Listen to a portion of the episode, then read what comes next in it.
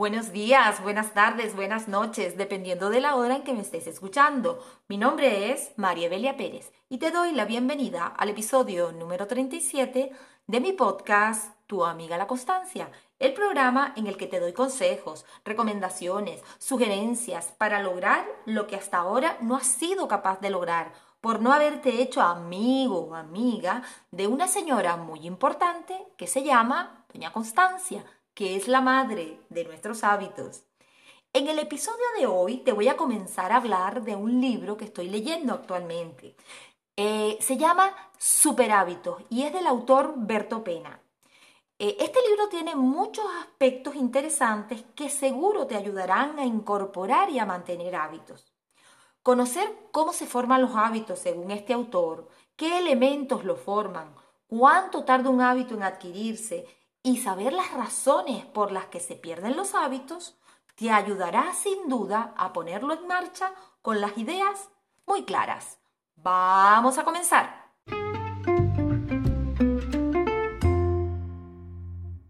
Recuerda lo que hemos mencionado en otros episodios anteriores en relación con los hábitos.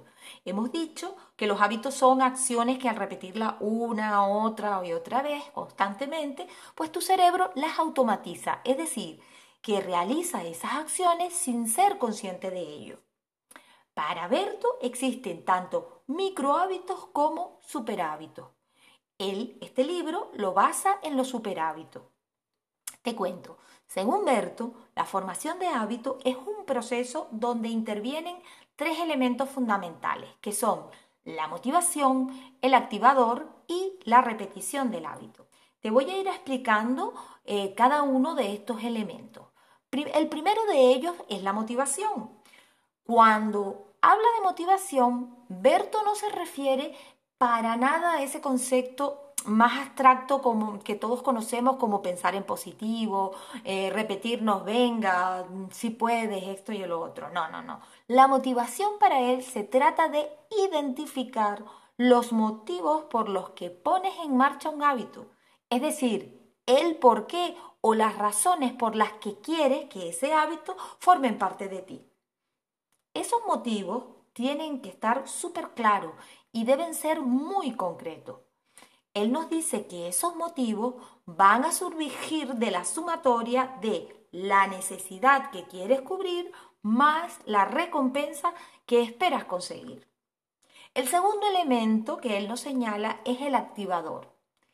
Es decir, esa señal externa que puede ser un POSI, puede ser una alarma, que al verla o escucharla te activa a ti y a, y a, tu hábito, recordándote que es el momento de practicarlo.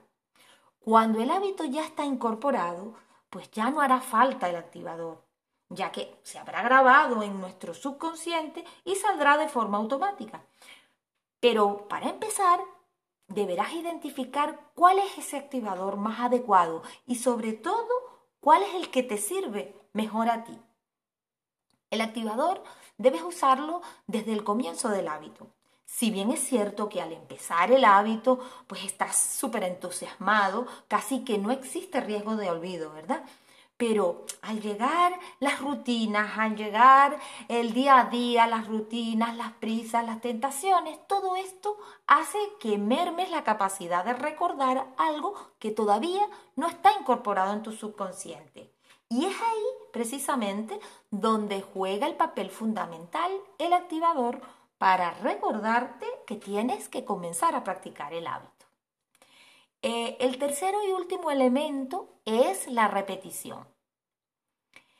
Junto con la recompensa, la repetición constante es lo que va a contribuir a que el hábito se adquiera. Esa constancia en la repetición es lo que hace que el hábito se adhiera a ti. Cada hábito tiene, como sabemos, una frecuencia, es decir, eh, lo podremos hacer o diariamente o varias veces al día o semanalmente, mm, dependerá por supuesto de la propia actividad. Eh, él nos dice que la repetición constante cuando toca hace las veces como de un cemento que va solidificando el hábito y a la vez va amplificando sus beneficios. Ahora viene la pregunta que nos hacemos siempre. ¿Cuánto hay que repetir un hábito para adquirirlo? Pues si consultamos rápidamente en Internet nos saldrá lo de los 21 días para consolidar el hábito. Pero eso no es cierto, eh, según nos indica Berto. Eh, en el libro él nos explica que ese planteamiento de los 21 días corresponde a un cirujano plástico eh, llamado mm, Maxwell Maltz, que se refirió a los 21 días como periodo de tiempo que necesitaban sus pacientes para asumir los cambios físicos que él había realizado en el cuerpo de su paciente. Entonces, el tiempo necesario para que se adquiera un hábito dependerá, según Berto, de cuatro factores. El primero de ellos es el tipo de hábito y su dificultad. No es lo mismo incorporar un micro hábito que eh, incorporar un hábito que requiera un gran esfuerzo. El otro factor es la familiaridad del hábito. No es lo mismo partir de cero que haberlo practicado con anterioridad. El otro factor es la implicación y los motivos. No es lo mismo iniciar un hábito simplemente por curiosidad, porque viste un vídeo en internet y te llamó la atención y dices, ay, me voy a poner en práctica esto, que por necesidad. Es decir, por ejemplo, una necesidad de salud. Mm, mm, de repente te conviertes en diabético y pues por esa necesidad de salud es necesario que adquieras un hábito eh, en relación a tu alimentación, por ejemplo. Y el otro factor es la resistencia de los obstáculos. Si el nuevo hábito es contrario a otro que ya tengo, pues está claro que tardaré mucho más tiempo o será más difícil eh, incorporar. En definitiva, cada persona es distinta y cada hábito también. Por lo tanto, no hay una regla fija en relación con el tiempo. Berto también nos hace reflexionar eh, de por qué de repente se rompe un hábito que ya llevábamos realizando. Al respecto, nos dice que los hábitos se pierden por razones o causas que a veces se nos escapan. Y entre ellos, eh, Berto nos señala las siguientes causas o razones. La primera de ellas es la repetición insuficiente por la impaciencia y por las prisas. Sabemos que vivimos en un mundo en el que los resultados los queremos ya, de inmediato. No nos gusta esperar para nada, ¿verdad? Y eso, por supuesto, indica entonces que lo quieres ya y que no repites lo suficiente. Sabemos que para sentar un hábito tenemos que repetirlo muchas veces, por lo tanto debemos ser muy pacientes. Eh, la segunda razón es la puesta en marcha de muchos hábitos a la vez. Al iniciar un cambio personal, debemos ser prudentes en cuanto a la cantidad de, de hábitos a incorporar. Si decides poner en marcha tres hábitos a la vez, tienes que tener en cuenta que tu tiempo y tu atención la vas a tener que diluir. Por lo tanto, lo mejor es centrarse en uno solo primero. Una vez que ese esté adherido, pues entonces pasamos al siguiente. Eh, otra de las razones es la acentuada dependencia de un mal hábito anterior. Hay algunos hábitos negativos que además de quitarte muchísimo tiempo, están ya muy consolidados a base precisamente de la dopamina, la cual produce esa satisfacción que hace que lo tienes que hacer sí o sí. Eh, por ejemplo, el, tema de, mm, consultar las notificaciones de, Instagram, ¿verdad? Pues eh, es un, hábito eh, que está muy arraigado. Eh, esto hace que pases, por lo tanto, muchas horas realizándolo. Al intentar incorporar un nuevo hábito que te va a llevar a otra dirección, sientes entonces que no puedes avanzar, ya que este mal hábito absorbe muchísimo tiempo por lo que habrá entonces que primero desinstalar este primer hábito para después poder empezar a trabajar con el que quiere. Eh, la otra razón es la falta de un plan claro y empezar, por lo tanto, un, hábito así a lo loco.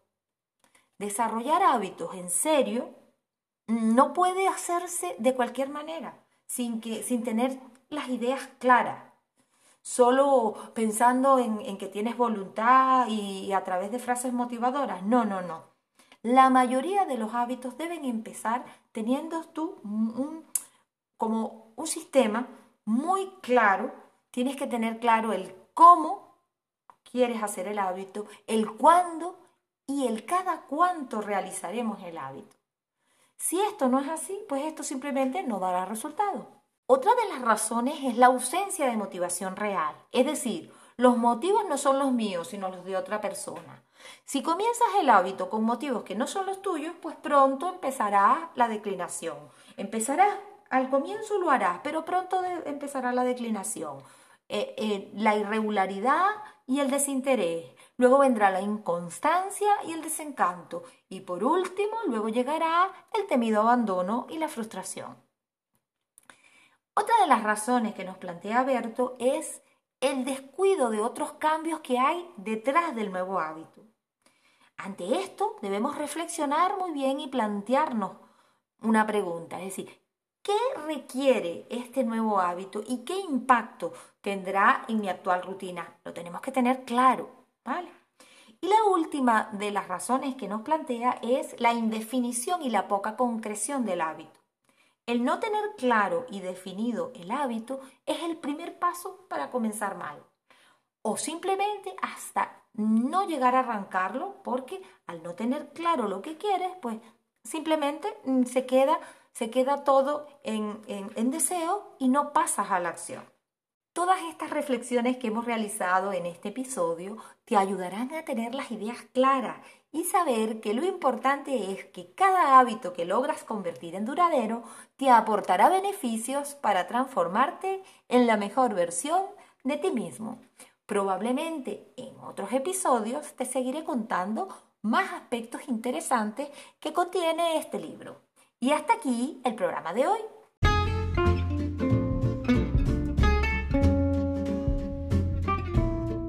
Recuerda siempre que hacerte amigo o amiga de la constancia es el primer paso que tienes que dar hoy y repetirlo a diario, si puedo, si soy capaz de ser constante ahora y siempre. Y hasta aquí este podcast. Muchísimas gracias por permitir expresarme, gracias por escucharme y darme la oportunidad de llegar a tu mente y a tu corazón. Te espero en otro episodio más. Recuerda que puedes seguirme como tu amiga La Constancia, darme un like y suscribirte en mi canal de YouTube, en mi Instagram o en las diferentes aplicaciones de podcast como por ejemplo iBox, Spotify o cualquier otra que tengas a la mano. Adiós, hasta el próximo episodio.